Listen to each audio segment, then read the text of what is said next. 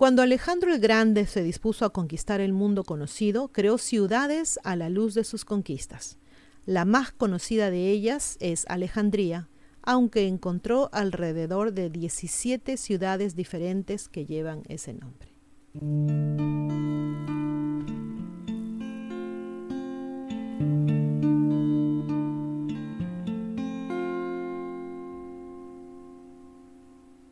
Chicos, antes de empezar con el video, por favor no se olviden de suscribirse al canal, les ayuda bastante, y también a nuestro nuevo canal en Rumble. Ah, acuérdense que todos los videos que salen en Rumble son exclusivos, no se pueden poner acá, hay cosas de las que ustedes saben que no se puede hablar. Ahí vamos. Hay una Alejandría en específico ah, que se destacó entre sus pares y está ubicada en Egipto. Esa Alejandría albergaba la Biblioteca de Alejandría, una verdadera enciclopedia con la totalidad del conocimiento del mundo en ese momento. Luego se quemó. Si bien la Biblioteca de Alejandría sobrevivió a varias fuerzas destructivas a lo largo de su existencia, la peor se debió a Julio César. Como víctima accidental de la guerra, la biblioteca sufrió grandes daños durante el asedio tolemaico en el 48 a.C.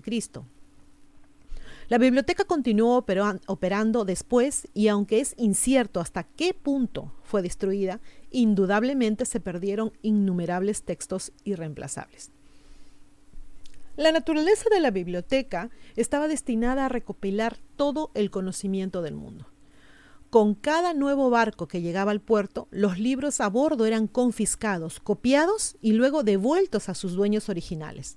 Al hacerlo se creó el mayor recurso de conocimiento y aprendizaje del mundo.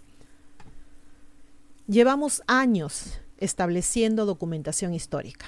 Platillos voladores en el cielo, luces parpadeantes y otros fenómenos extraños han sido bien documentados por siglos.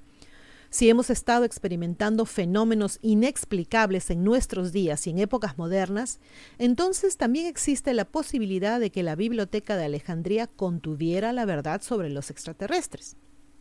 Esta verdad, por supuesto, puede presentarse en una variedad de formas. Existe la creencia de que los antiguos egipcios recibieron guía de otro mundo cuando establecieron su civilización. Si bien no tenemos evidencia concreta al respecto, la Biblioteca de Alejandría puede haber albergado ese conocimiento. Hay más de una intervención directa que teóricamente podría informarnos sobre la existencia de extraterrestres. Relatos de testigos presenciales, registros, encuentros, todos los que podrían haberse almacenado en la biblioteca para que las futuras generaciones aprendieran. Sin embargo, la posibilidad de que ese conocimiento sobreviva ahora es poco probable debido al incendio de la biblioteca. Alejandría, aunque poseía la mayor reserva de conocimiento del mundo, no tenía todas sus copias. Había demasiadas civilizaciones en ese momento como para dejar de almacenar nuestra historia. Independientemente de si Alejandría perdió o no una parte significativa de lo que podríamos percibir como un registro histórico de contacto extraterrestre, todavía tenemos otras fuentes. Por ejemplo, Plutarco fue un historiador y biógrafo griego que vivió entre el 46 y 120 después de Cristo. Más tarde se convirtió en ciudadano romano, adoptando el nombre de Lucius Metrius Plutarcus, si bien sus deberes variaron a lo largo de su vida, sus obras más notables incluyeron los detalles de varios emperadores romanos. Esas figuras romanas vivieron mucho antes de su época, pero sus obras son consideradas por los historiadores como fuentes históricas fiables. La mayoría de las obras de Plutarco se han perdido en el tiempo. Las que han sobrevivido hasta el día de hoy son en su mayoría solo fragmentos de esas obras y solo unas pocas están completas. Sin embargo, existe importante información que se puede derivar del trabajo que todavía tenemos de él. Una de las biografías en las que trabajó Plutarco se centró en un hombre llamado Lucullus. Fue un político que sirvió tanto en el gobierno como en el ejército. Lo importante aquí no es el hombre en sí, sino más bien un evento ocurrido y que Plutarco registró en la biografía. La historia cuenta que Lucullus dirigía un ejército contra Mitrídates, el rey de Ponto había sido un largo conflicto entre los romanos y Mitrídates, y Lucullus se enfrentaba a él en la tercera guerra mitrídata. El hecho en cuestión tuvo lugar antes de una batalla con Mitrídates antes de que comenzara el conflicto. El relato del extraterrestre se parece mucho a los modernos.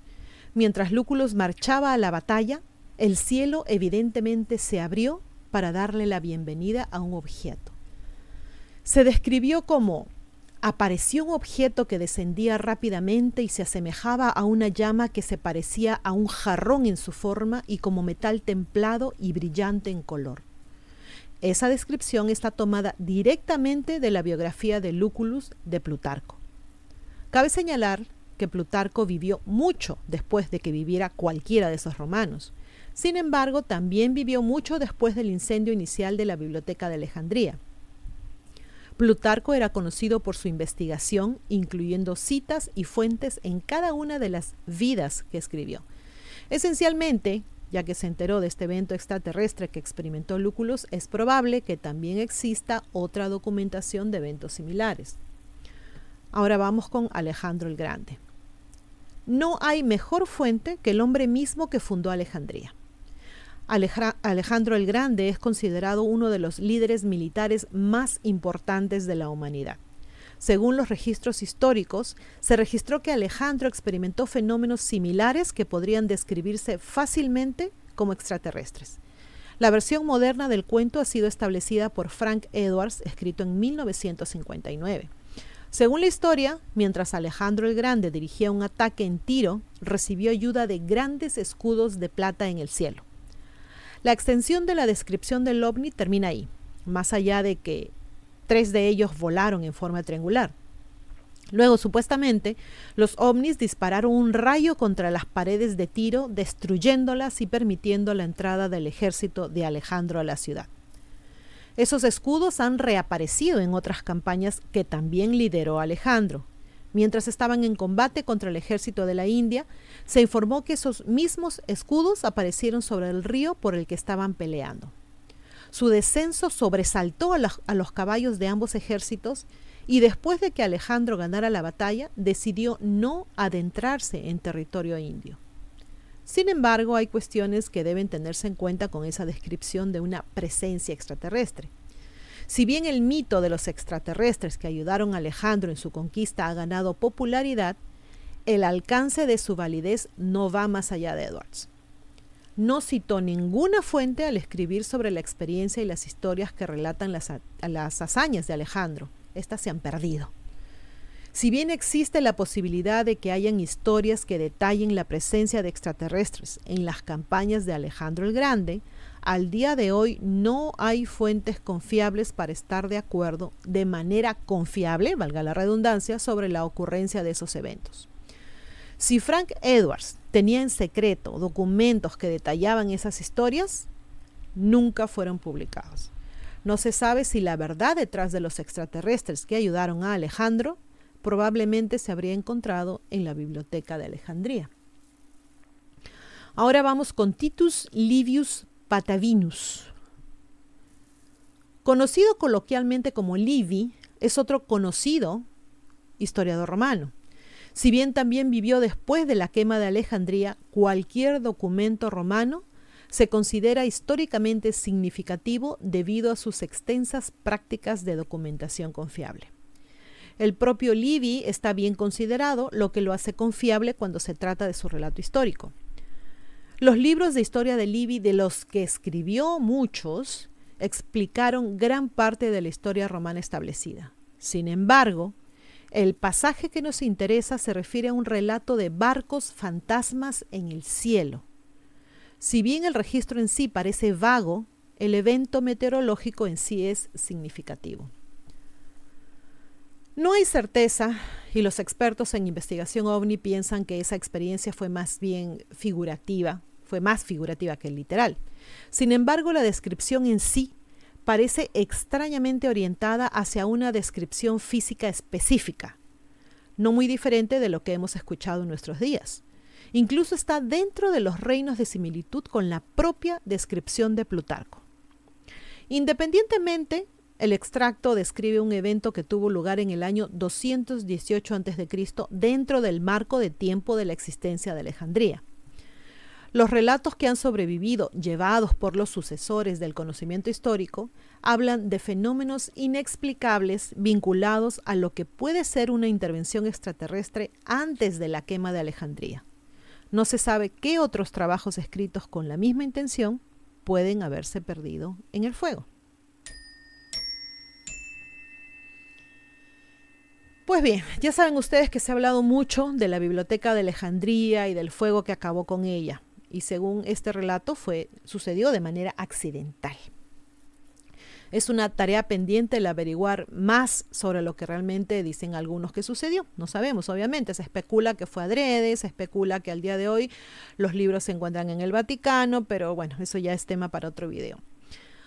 no sabemos realmente qué es lo que pasó. No sabemos eh, ustedes saben que no, no, nos esconden nada, que siempre nos dicen la verdad, entonces a lo mejor sí desapareció todo. Eso ya queda, como les digo, tarea pendiente. Otra cosa, para el que quiera saber más sobre Alejandro el Grande, no específicamente sobre temas extraterrestres, sino más bien políticos y sobre la relevancia que tiene en el mundo actual, en la caja de comentarios les voy a dejar el link al primer artículo de muchos que estamos traduciendo, e inclusive también hemos hecho audio y están en divulgación total. Bueno chicos, espero que les haya sido interesante este artículo. A mí me pareció muy, muy interesante, no solamente por lo de los ovnis, también por el, eh, lo que supuestamente le sucedió a la Biblioteca de Alejandría. Bueno, se cuidan mucho, se me portan bien y como siempre a pensar bonito. Gracias, chau.